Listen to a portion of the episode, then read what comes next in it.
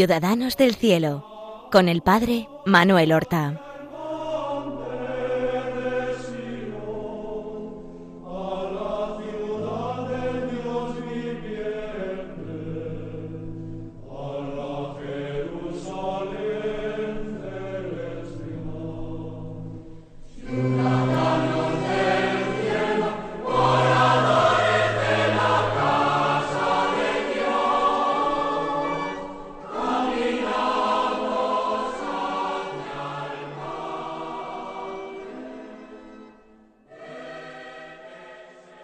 Muy buenos días, queridos amigos y hermanos, oyentes de Radio María y seguidores de este programa que es Ciudadanos del Cielo y al que ahora mismo damos comienzo. Una nueva emisión en la que nosotros vamos a continuar meditando en la vida y las virtudes de este santo, de este ciudadano del cielo tan popular, el santo de todo el mundo, San Antonio de Padua, nacido en Lisboa, posiblemente en 1195, aunque algunos piensan que podría haber nacido tres o cuatro años antes. No es demasiado importante. Que fue eh, religioso monje de San Agustín, canónigo de San Agustín, primero en el monasterio de San Vicente da Fora, en Lisboa, su ciudad natal, y más tarde para librarse de los inconvenientes de las numerosísimas visitas, se marchó a la casa madre de, de su orden en Coimbra, al monasterio de Santa Cruz de Coimbra. Y allí conoce a la orden franciscana recién formada, porque muy cerca del monasterio en un olivar se hace un eremitorio al que van a vivir cuatro hermanos franciscanos, muy sencillos, muy pobres, a los que él visita cuando puede. Conseguido el permiso para hacerse franciscano, es enviado, según sus deseos, a Marruecos para morir mártir, pero enferma y allí no puede ni predicar ni dar testimonio, de modo que es enviado de vuelta a Portugal el barco donde viaja es empujado por el viento y toca las costas de Sicilia, ya en Italia participa en un capítulo general de la orden al que asiste San Francisco y marcha luego a vivir, porque es así su deseo, en un eremitorio en Monte Paolo, y se da a conocer con motivo de tener que predicar un sermón en la ordenación de varios frailes dominicos en la ciudad de Forlí en el año 1222. Ahí terminábamos nosotros el pasado día nuestra narración de esta maravillosa vida. Es el 24 de septiembre de 1222. Antonio tiene veintisiete años o poco más. Y evidentemente su guardián su superior, tras quedar absolutamente asombrado, maravillado y por supuesto orgullosísimo de que un franciscano haya destacado en aquel acontecimiento en Forlí, lo envía inmediatamente al provincial, fray Graciano, y él decide que no es Antonio para vivir como ermitaño, sino que tiene que poner sus talentos al servicio de la causa del Evangelio. Y lo envía como predicador, según el estilo de aquellos primeros frailes franciscanos. Predicador ambulante. Y así Antonio comienza a recorrer la región de la Romaña, predicando. No es un lugar ni un momento fácil para ello. ¿Por qué? Porque en la Romaña particularmente hay una gran abundancia de cátaros. Se trata de una herejía, una herejía que adopta distintos nombres, semblantes y particularidades dependiendo de distintas épocas y lugares en que es profesada. En Francia, concretamente en el Languedoc, recibieron el nombre de albigenses. ¿Por qué? Porque la ciudad de Albi fue propiamente su centro. Recuerden que Santo Domingo de Guzmán, el fundador de los dominicos, había predicado por allá, por el Languedoc y la Provenza, enfrentándose a estos herejes y consiguiendo grandes conversiones. Más aún, la orden de predicadores la fundó para enseñar al pueblo y librarlo de esa ignorancia religiosa que le hacía ser presa fácil de predicadores herejes. Albigense, como digo, viene de la ciudad de Albi, pero en Italia no eran llamados albigense. La palabra cátaros tiene un origen griego y significa puros. ¿Por qué? Porque ellos pensaban que eran los verdaderos y auténticos cristianos y perseguían una vida de pureza que implicaba también la renuncia a tratarse con otros que no fueran de su secta o despreciarlos profundamente. Esta herejía era del grupo de las herejías maniqueas y gnósticas. No les asusto con las palabras, sino les recuerdo. El maniqueísmo era una mm, herejía antiquísima de la primera iglesia, que había sorbido ciertas ideas de la doctrina predicada en Persia por Manes, que trataba de solucionar el problema del mal atribuyendo el mal no a Dios, sino a un principio, a una entidad distinta a Dios. Había pues un Dios bueno y había un Dios malo que era el principio, la causa, el culpable del mal. Ese principio del mal se oponía al principio del bien y estaba en constante lucha y enfrentamiento con el Espíritu de Dios. Estos herejes interpretaban a San Pablo desde esta perspectiva cuando Pablo enfrenta en su predicación y en su enseñanza espíritu y carne. Los cátaros querían ser los espirituales verdaderamente, los que se oponían a la carne. Así pues, maniqueos, pero también gnósticos. El gnosticismo, también muy antiguo en la Iglesia, San Agustín, el santo padre de la Iglesia, el gran doctor de la Iglesia, fue en su juventud y una buena parte de su vida gnóstico. El gnosticismo creía que la salvación se alcanzaba por medio del conocimiento, el conocimiento de los misterios de Dios, el conocimiento de los secretos del alma humana y de los misterios del mundo. Los iniciados en estos secretos, en este conocimiento oculto, era el que a través de él alcanzaba la salvación. Pues bien, los cátaros o albigenses invadían la Romaña y eran muy populares entre eh, la gente sencilla por su práctica de la pobreza, por eh, mezclarse con el pueblo y darles ejemplo de desprendimiento. Ellos, a ojos del pueblo, eran los verdaderos seguidores de los apóstoles.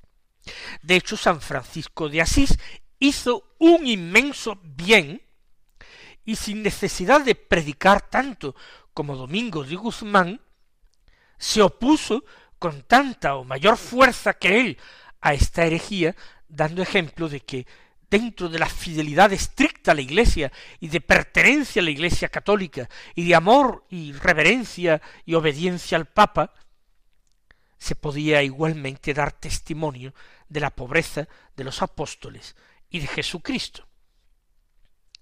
Pues bien, los frailes mendicantes, y los franciscanos son los primeros de los mendicantes, son también enviados a predicar. Evidentemente no podía ser enviado a predicar sobre doctrina y a tener enfrentamientos dialécticos con los herejes quien no estuviera bien preparado, porque ocurría que de buena fe algunos frailes ignorantes incurrían ellos también en herejías. No eran herejes porque ellos no se obstinaban en el error, pero predicaban cosas totalmente equivocadas que no coincidían con la fe católica. Antonio era entonces un personaje ideal para enfrentarse con estas herejías que asolaban Italia, y quien dice Italia dice toda Europa, pero particularmente Italia y Francia. Hay un escrito muy antiguo que habla de San Antonio, que se llama Los Asidua.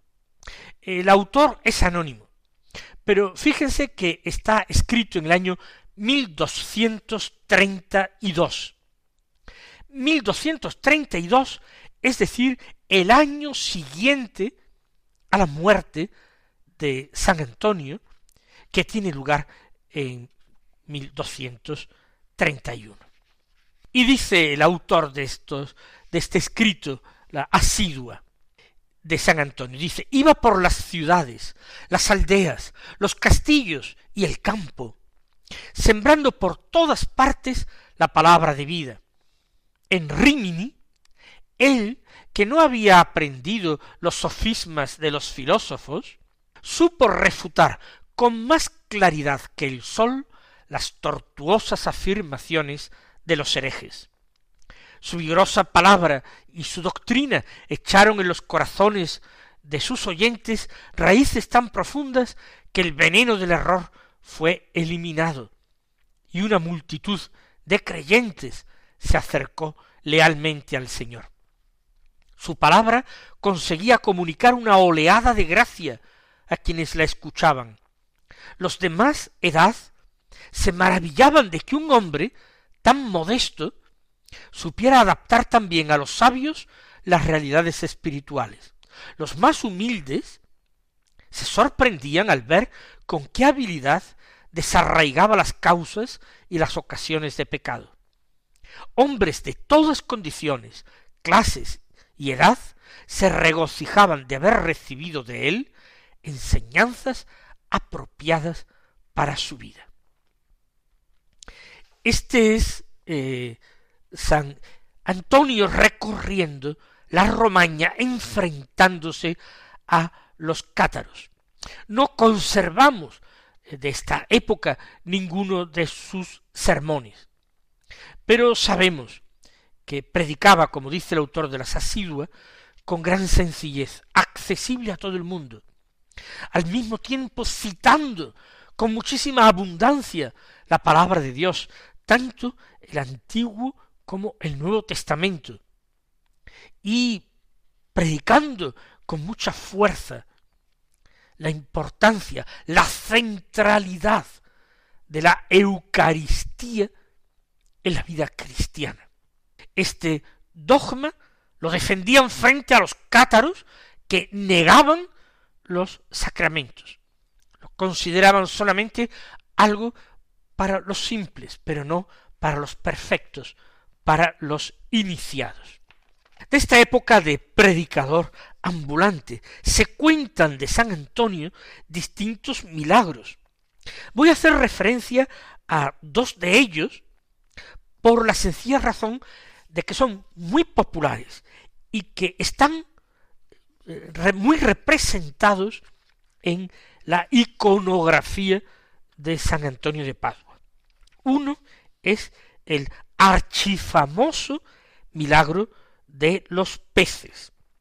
En Rimini eh, tenía esa fuerte oposición de los herejes que hacían que los fieles de aquella ciudad no acudieran a sus sermones. Los cátaros los tenían amenazados o convencidos y cuando Antonio se ponía a predicar apenas tenía oyentes. Entonces el santo, por una inspiración divina, se fue a orilla del Adriático. Y allí, en la playa, empezó a predicar, solamente entre dos o tres personas, frente al mar. Y dijo, oíd la palabra de Dios, vosotros peces del mar y del río, ya que no la quieren escuchar los infieles herejes. Y empezó con un gran fervor, como si estuviera en una iglesia llena de público, a predicar, anunciando las verdades divinas, exhortando a la fe, a la caridad, a la penitencia, y aquellos eh, testigos privilegiados daban testimonio de que multitud de peces empezaban a sacar sus cabecitas del agua y las movían como asintiendo a lo que decía San Antonio. Y que realmente el testimonio de todos aquellos que lo habían visto, que fueron corriendo la ciudad, llegó a la gente de curiosidad, de interés, de asombro, y entonces empezaron a acudir a estos sermones de Antonio, arrebató a la secta cátara muchísimos de sus creyentes. Más aún, incluso algunos cátaros antiguos, viejos, creyeron en él y abjuraron de sus errores y abandonaron la herejía para reconciliarse con la Iglesia. Este es el famoso milagro de los peces. Hay otro milagro que queda reflejado también en el famoso responsorio que afirma en uno de sus versos miembros y bienes perdidos recobran mozos y ancianos. ¿Y esto de dónde viene? Bueno, viene de los muchos milagros que hizo el santo, pero uno de ellos, de esta época, es que un joven, en la zona de la Romaña, hirió gravemente a su madre y lo hirió, la hirió derribándola y dándole patadas. Cuando él volvió en sí después de un ataque de furia que había tenido y vio a su madre de esta manera, sintió unos remordimientos tan extraordinarios que fue a buscar un hacha y se dio un hachazo en el pie, que quedó prácticamente desprendido. Empezó a gritar eh, de, dolor y entonces, encontrándose en la ciudad, eh, Antonio fue llamado Antonio, el cual, después de orar con el joven, lo tomó del brazo y lo puso en pie. Milagrosamente el pie quedó de nuevo soldado unido a la pierna unido y pudo aquel joven caminar con dificultad. Fue un milagro extraordinario que hizo de este importantísimo predicador apostólico alguien pues muy conocido. Las multitudes entonces empiezan a apretujarlo. Es como nuestro Señor Jesucristo. Predicador ambulante, anuncia la buena noticia, llama a la conversión, y en ocasiones acompaña sus palabras llenas de gracia y de vida, las acompaña, digo, con algunos estupendos milagros. Esta vida dura varios años, pero no podemos hacer una cronología del tiempo en que Antonio estuvo de predicador ambulante. ¿Por qué?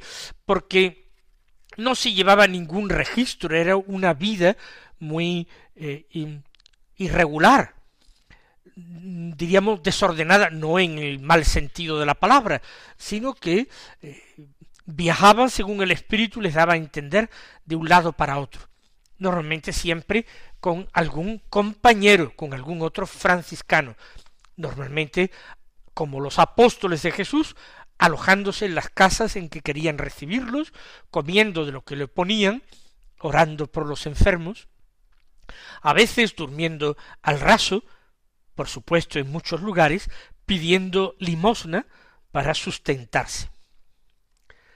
Después de esta época, el provincial de Antonio lo llamó para una nueva misión. Hasta aquel momento no habían tenido los frailes casas de estudios para estudiar la filosofía, teología y ordenarse sacerdotes.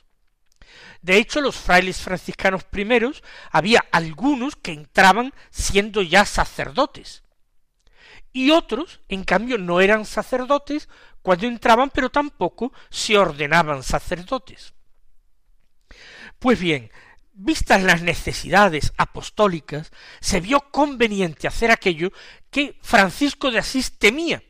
Él temía que si se abrían casas de estudios, empezaría a cundir la soberbia, el orgullo, el ansia de títulos, de distinciones, de destacar como predicadores, de convertirse en maestros de la universidad, abandonar ese contacto directo con el pueblo sencillo, con los pobres, abandonar esa vida de perfecta pobreza y fraternidad.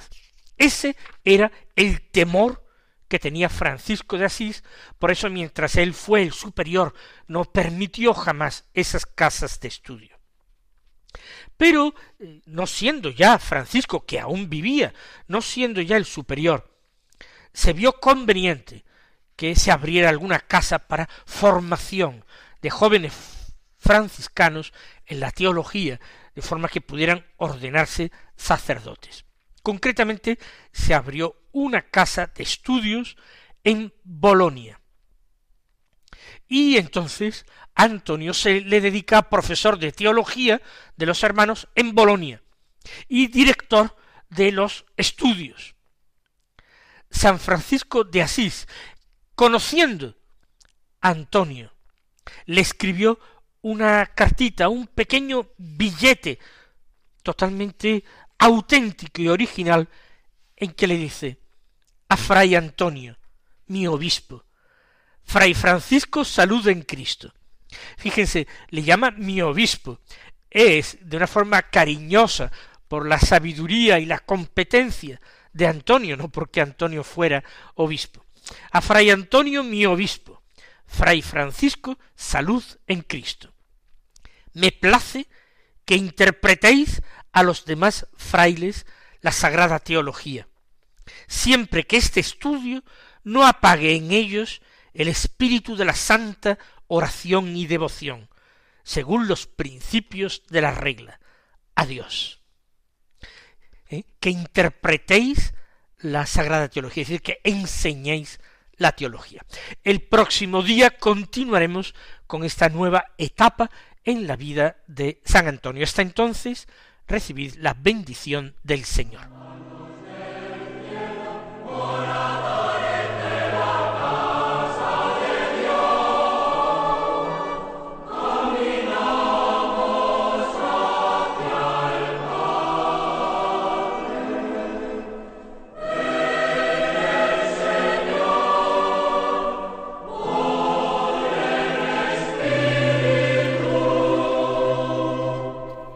Han escuchado en Radio María Ciudadanos del Cielo con el Padre Manuel Horta.